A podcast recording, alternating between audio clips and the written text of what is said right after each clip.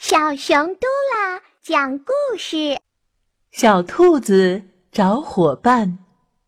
树叶凋零，北风萧萧，山野冷清清的。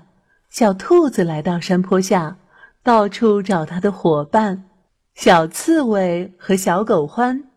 可是怎么也找不到。它跑回家，坐在饭桌旁，不吃也不喝。兔妈妈问。你怎么啦？小兔子抽泣着说：“小刺猬和小狗花为什么不与我见面呢？”妈妈笑了，说：“傻孩子，他们都睡觉了。”啊，睡觉？大白天睡什么觉啊？兔妈妈解释说：“我说的睡觉啊，就是冬眠。现在气温太低。”它们的体温降低了，呼吸次数减少了，这时候它们就睡起大觉来了。哦，是这样。小兔子说：“蟋蟀和蜗牛小弟也冬眠吗？”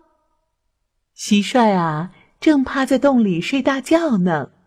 蜗牛也许躲藏在石缝里或枯叶间，连自己的壳也封闭起来。